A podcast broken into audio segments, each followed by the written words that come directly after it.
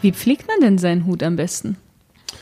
Also ähm, den Hut pflegt man am besten, wenn man ihn absetzt und ihn auf die Krone legt. Ja, ich mache es gerade mal vor.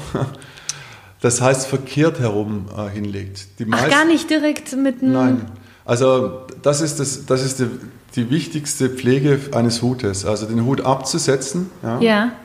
Und ihn auf den Tisch oder auf, ja, auf die Tischplatte zu legen. Mit dem Kopf quasi? Also mit der Krone, mit dem ja. Kopf, ja. Okay. Hintergrund ist, ähm, hier haben wir jetzt eine, der liegt jetzt auf drei, vier Punkten auf und ähm, wir ersparen uns eine Deformierung der, der Hutkrempe, wenn die Hutkrempe auf einen Gegenstand trifft. Angenommen, ich lege ihn jetzt hier mal bewusst auf dein Kabel ja, mhm.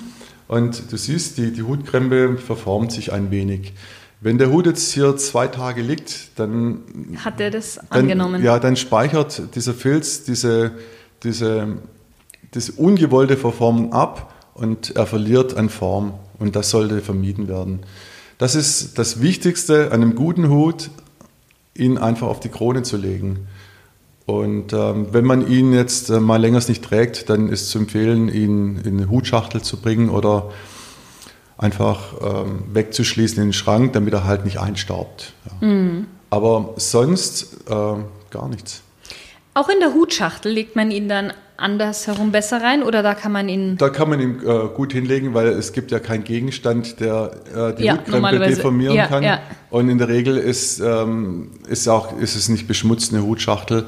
Also die, die Tischplatte könnte jetzt Fettflecken haben oder ja, und mhm. würde sich natürlich gleich, die Beschmutzung würde sich auf den Hut übertragen. Das sollte vermieden werden. Ja. Mhm. Und was macht man, wenn der Hut mal nass wird? Das ist eine sehr gute Frage. Das ist, das ist auch sehr wichtig. Also der Hut sollte unbedingt nicht auf die Heizung gelegt werden.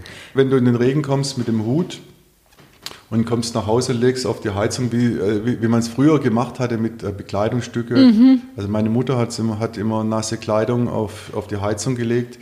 Äh, wenn man das mit dem Hut macht, dann wird mit aller Wahrscheinlichkeit der Hut sich zusammenziehen. Das heißt, er wird kleiner und wird dementsprechend äh, wahrscheinlich nicht mehr passen. Das heißt, wenn er nass wird, einfach, einfach hinlegen und trocknen lassen. Und dann muss man schauen, was, und dann kommt es ganz drauf an, was für eine Qualität man hat. Und da sind wir dann mit unseren, wir, wir machen ausschließlich Biber, äh, Biberfilz. Das heißt, äh, ein Biberfilz wird in seine Ursprungsform wieder zurückgehen. Was ist das Besondere an, an Biberfilz? Ähm, das Besondere ist, es ist ähm, angenehm zum Tragen. Mhm. Es ist eine der hochwertigsten Materialien, um einen Hut zu erstellen. Er merkt sich, also ein, ein, ein Biberfilz merkt sich die Form mhm. aufgrund der Intensität ähm, der, der, der Haare. Die Haare sind sind ähm, die Biberhaare. Also es gibt verschiedene Filz, Filze. Es gibt Kaninchen, es gibt Hase.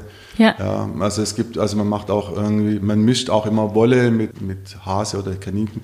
Verschiedenste Sachen. Wir arbeiten mit 100% Biberfilz. Das heißt, ähm, der Biberfilz ist sehr intensiv, sehr, sehr dicht. Und, diese, mhm. und wenn wir formen und wenn wir einen Hut bearbeiten, dann ist es einfach so moduliert, dass dieser Filz, diese Qualität sich abspeichert. Also mhm. diese Form ist so abgespeichert. Mhm. Und ähm, du siehst, den Hut trage ich jetzt seit einem Jahr. Der hat jetzt ein bisschen ähm, gelitten, aber er hat immer noch irgendwie seine Form drin, ja. Seine Form drin, ja. Und ich suche ja auch, dass, äh, dass es ein bisschen irgendwie in die Richtung geht, dass es, dass es so eine Persönlichkeit bekommt, ja. dass ich, ich greife immer in die Krone rein, dass die Asymmetrie bekomme. Das geht nur mit Biberfilz. Okay. Was ist denn der größte Fehler, den man dann machen kann bei seinem Hut? Den größten Fehler? Ja, es wird wahrscheinlich auf die Heizung zu legen. das wird sein. Also der größte Fehler, ja. Also oder ihn nicht zu tragen. Oder ihn nicht zu tragen, ja. genau. Ja, also das ist eigentlich der größte, man kann eigentlich kein, nichts falsch machen. Das ist ein ganz normales Bekleidungsstück. Man muss einfach ein bisschen pfleglich damit umgehen. Wie gesagt, einfach auf den Kopf legen. Ähm, man muss auch schauen, dass irgendwie, dass sich andere Leute, das habe ich auch schon erlebt, dass sich nicht jemand versehentlich drauf sitzt oder mm. solche Sachen. Also man muss einfach ein bisschen pfleglich damit umgehen. Am besten, wenn man nach Hause kommt, ihn irgendwo hinlegen und ähm, oder ja oder in die Hutschachtel bringen. Ja. Mhm. Also ich finde, man kann keinen Fehler machen mit dem Hut, weil es ein Gebrauchsgegenstand. das ist gut, weil ich glaube, das nimmt auch die Angst von, von ja. vielen, dass man Hut trägt. Hüte verschwinden ja nach und nach, finde ich, immer mehr vom allgemeinen Straßenbild, wenn man so schaut. Ja. Würdest du sagen, stirbt die Hutkultur aus oder ist das einfach nur mehr ein vorübergehender Trend, dass man aktuell nicht so viele Hüte sieht?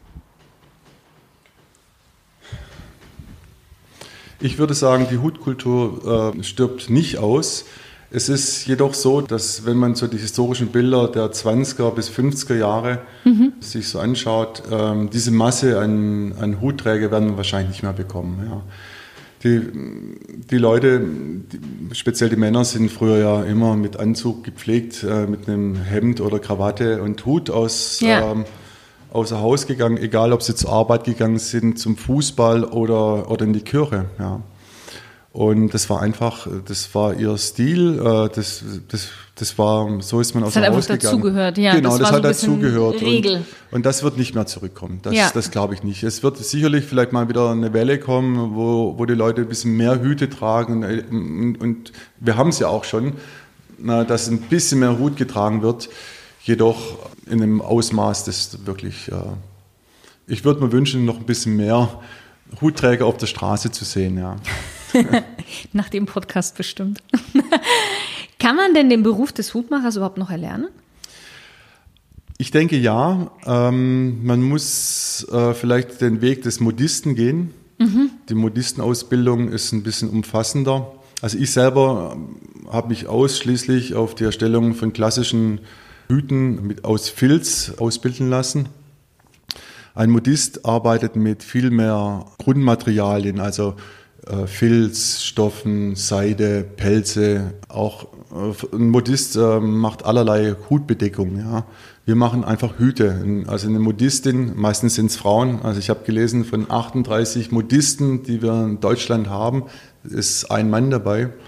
Ach, ja, also sind äh, im Prinzip die Modisten sind mehr auch in der Dekoration, dekorativ unterwegs mhm. für, für allerlei Anlässe, ja, für Hochzeiten, für für, für, ja, für spezielle Anlässe werden auch spezielle Hüte gemacht. Ja.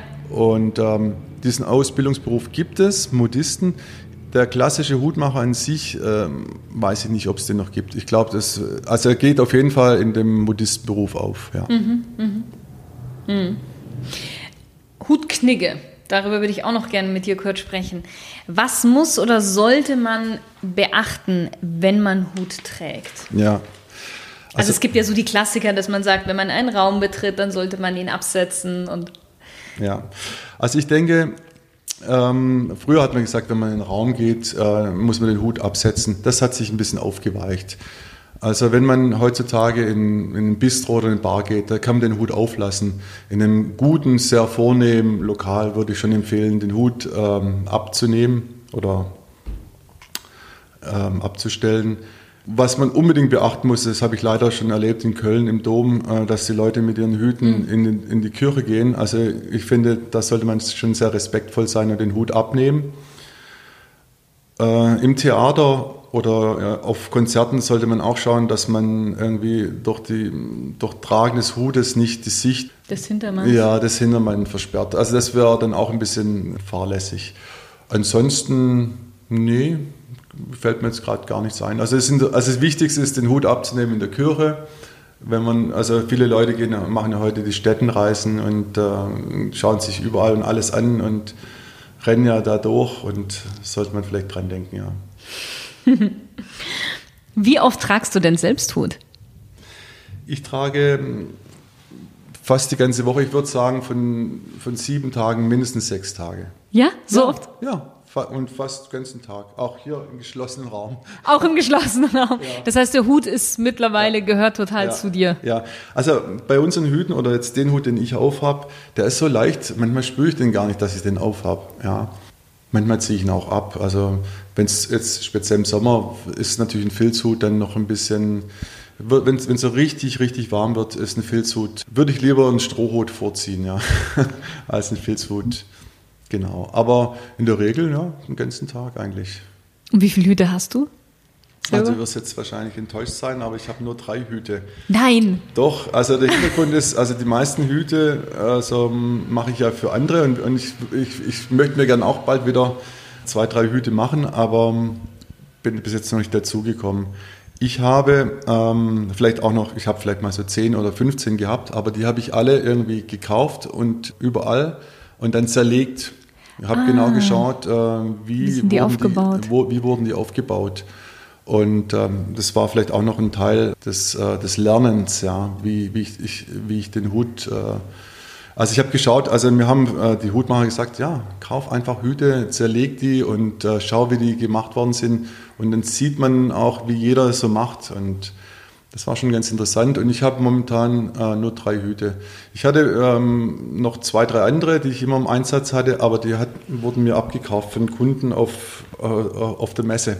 Die, also ganz lustige Geschichte, da war, ich hatte einen Hut, meine Frau hat immer gesagt, ich würde ein bisschen nachlässig sein mit dem Hut und das wird irgendwie alles irgendwie leicht irgendwie verschmutzt und, ähm, und auch die Krone war nicht mal so optimal. Und genau den Hut wollte dann auch jemand haben. Zugetragen und ja, wie wir. Ja, genau. Und dann habe ich gesagt, also ich tue mir echt schwer, den Hut, der ist jetzt nicht mehr so schön. Der ist jetzt, ich habe gesagt, ja, der Hut ist ein bisschen runtergerockt. Ja. Und dann sagt er, dann passt er genau zu mir, ich bin ein runtergerockter Typ.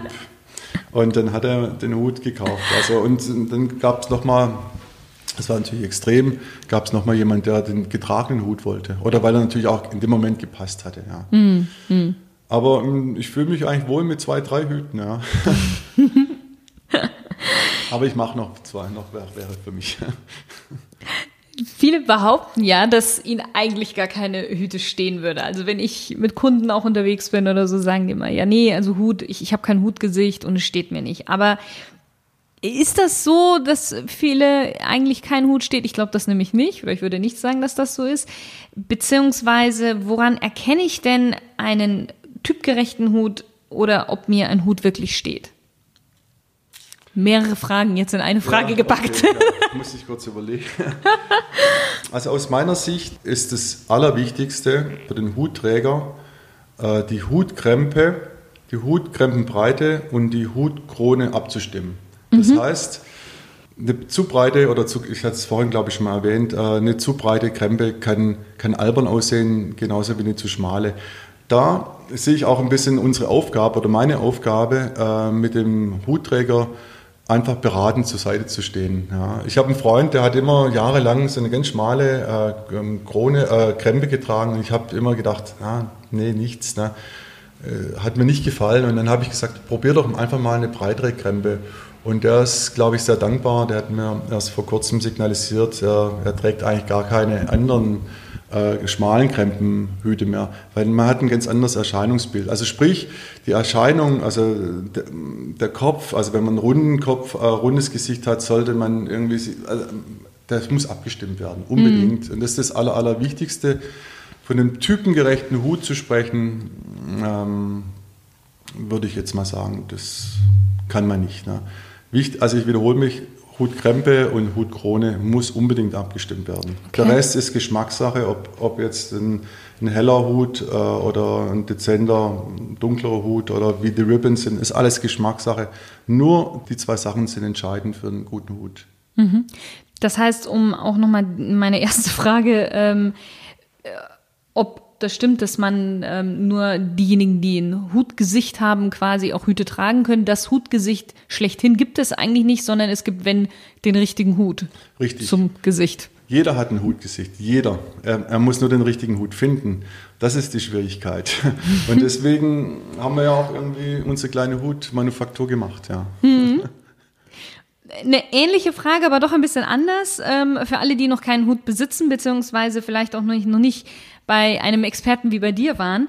Gibt es denn eine Art Einsteigermodell, sage ich mal, mit dem man selten falsch liegt?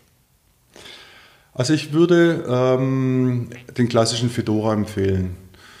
Und Magst du den Fedora ein bisschen erklären, dass diejenigen, die kein Bild vor Augen haben, sich das ja. so etwas vorstellen können? Ja. Also ein Fedora ist ein Hut, der äh, im Prinzip eine Tier, also auf Englisch sagt man Teardrop, wie sagt man auf Deutsch? Ähm, so eine Tränenform oben ja, mit drin hat. Der, genau, der oben eine Tränenform, genau, ja, oder Tropfenform. Tropfenform. Eine Tropfenform hat und im vorderen Bereich jeweils nach innen gearbeitet ist. Mhm. Ja. Ähm, als klassischer Fedora-Träger würde ich Humphrey Bogart ähm, Stimmt, ja. bezeichnen. Mhm. Der trägt, der ist bekannt. Also oftmals gibt es auch, auch das Modell Bogart, also nicht bei uns. Ne? nicht, ähm, es gibt natürlich Fedoras, aber kein, kein Modell Bogart.